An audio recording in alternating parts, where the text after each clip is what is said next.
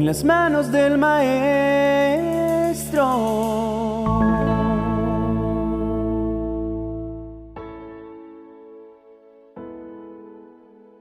Una de las particularidades que compartimos todos los seres humanos es el placer que sentimos cuando vemos y oímos acerca de eventos que superan lo esperado.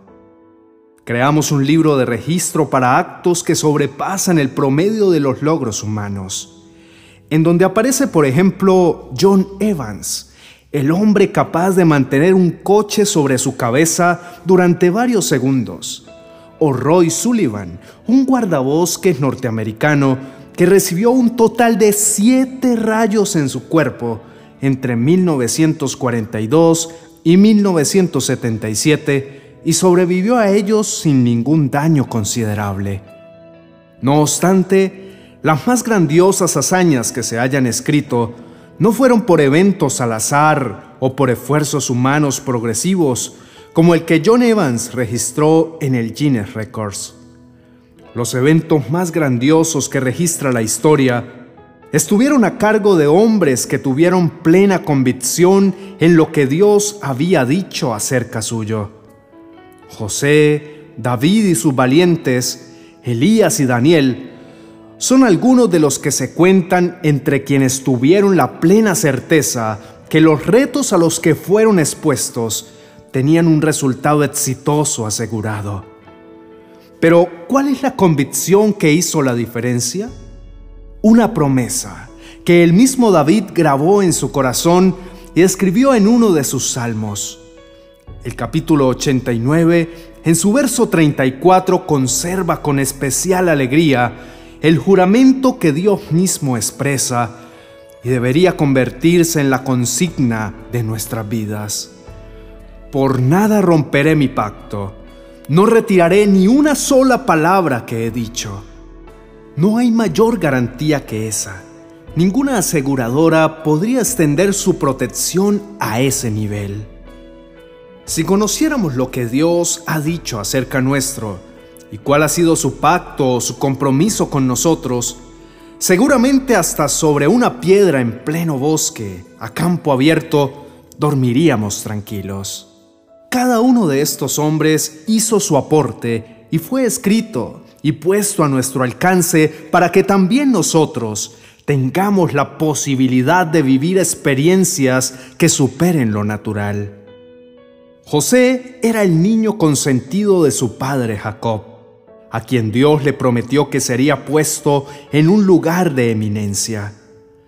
Los sueños en los que su persona, representada de diferentes maneras, se distinguía por su posición de gobierno, le mantuvieron intacta la fe, pese a que la historia empezó a escribirse en lo profundo de un pozo donde sus hermanos lo arrojaron por causa de la envidia que le generaba tanto la preferencia que le profesaba su padre como los sueños que con ilusión José les había contado.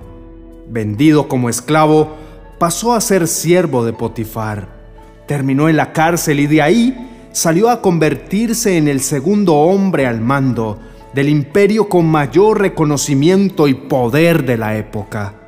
Cada vez que las circunstancias le eran adversas, se recordaba a sí mismo que quien había prometido llevarlo a un puesto de gran reconocimiento era uno que jamás iba a cambiar de opinión ni iba a romper su promesa. David, un muchacho que para su propia familia era el menos importante, tenía una estrecha relación con Dios, siendo apenas un adolescente dedicado a cuidar ovejas quien luego de ser ungido como el próximo rey de Israel, mató leones y osos con sus propias manos, agarrándolos por las quijadas.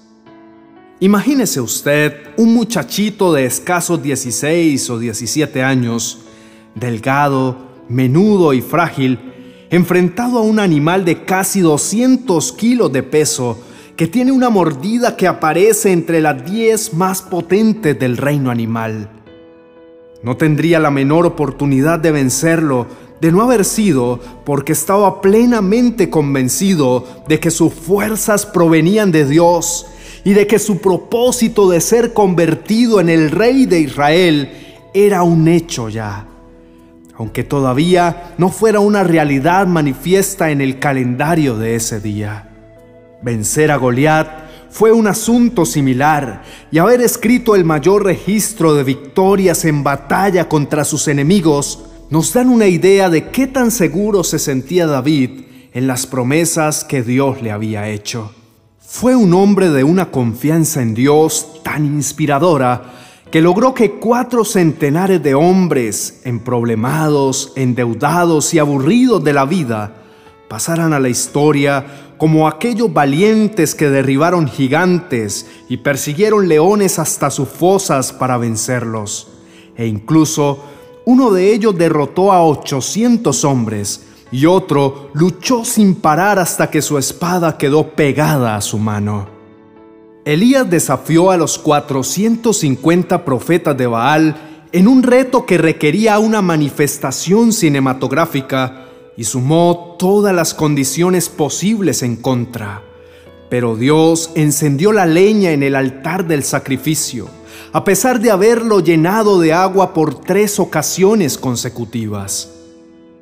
Todos los esfuerzos de los profetas de Baal fueron infructuosos porque su Dios no era más que una creencia popular proveniente de sus propias conveniencias. Pero Elías sabía que para Dios encender en fuego un altar no representaba ninguna dificultad y desde el inicio de su ministerio profético le había prometido estar a su lado y respaldarlo. Daniel no sintió temor al saber que sería lanzado a un foso lleno de hambrientos felinos que podrían cegarle la vida en un par de minutos. Su fidelidad a Dios estaba respaldada por la promesa que había sido hecha desde siempre a su pueblo. No te dejaré ni te desampararé. Hasta el propio rey que había creado el edicto bajo el cual se obligaba el cumplimiento de su sentencia, sintió angustia por él. Pero Daniel sabía que fiel era quien había prometido resguardar su vida. ¿Podremos nosotros aprender a confiar lo suficiente en el Dios que nos hizo promesas?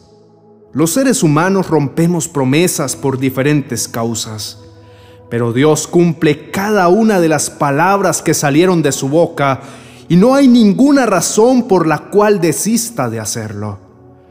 No es que cambia de parecer de hoy para mañana, o dependiendo de lo que hagamos, así mismo Él se comporta.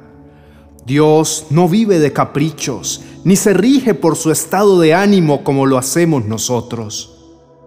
Lo que decidió hacer por la humanidad, lo había decidido aún antes de crearla. ¿Acaso podría cambiar de idea a última hora? Por supuesto que no. Tengamos claro que Dios prometió acompañarnos durante todo el transcurso de nuestras vidas hasta el día que abandonemos estos cuerpos mortales. Y no como un simple espectador, sino como un padre que vela por el bienestar de sus hijos. Podemos hallar paz, podemos tomar aliento, podemos emprender aquello que vino a nuestro corazón Dios hace parte de nuestras vidas en una proporción mucho más alta de lo que pensamos. Como padres, nosotros podemos inmiscuirnos en la vida de nuestros hijos de manera limitada. Dios no tiene ningún límite. Él es el único Padre que está en todo. Oremos juntos diciendo, nos rendimos ante ti, Señor. Entregamos nuestra vida una vez más y todas las veces que sea necesario, hasta que nuestro corazón comprenda que en ti nos hallamos seguros, amados y bendecidos. Eres el mismo ayer, hoy y por los siglos. ¿Cómo podrías ser completamente confiable si cambiaras de parecer constantemente? Tú eres la roca inconmovible de los siglos nuestro Creador, nuestro amado Dios y Padre. Gracias por no habernos abandonado. Así el mundo entero nos llegara a voltear la espalda y se olvidara de nosotros. Tú jamás dejarás de comportarte como el Padre que nos ama. Ayúdanos a comprender, a depender de ti como debe ser, a conocer tus promesas para nuestra vida, de manera que las circunstancias que vengan no nos hagan tambalear, sino que permanezcamos anclados a ti como debe ser, como hemos aprendido de grandes hombres y mujeres de la Biblia. Nosotros también podemos escribir hazañas y proezas asombrosas no porque tengamos en nosotros la capacidad de hacerlo, sino porque tu Espíritu Santo nos da el poder para lograrlo. Venceremos los gigantes del temor, la depresión y la angustia. Y también desgarraremos con nuestras propias manos toda duda que quiera venir a devorar nuestros sueños.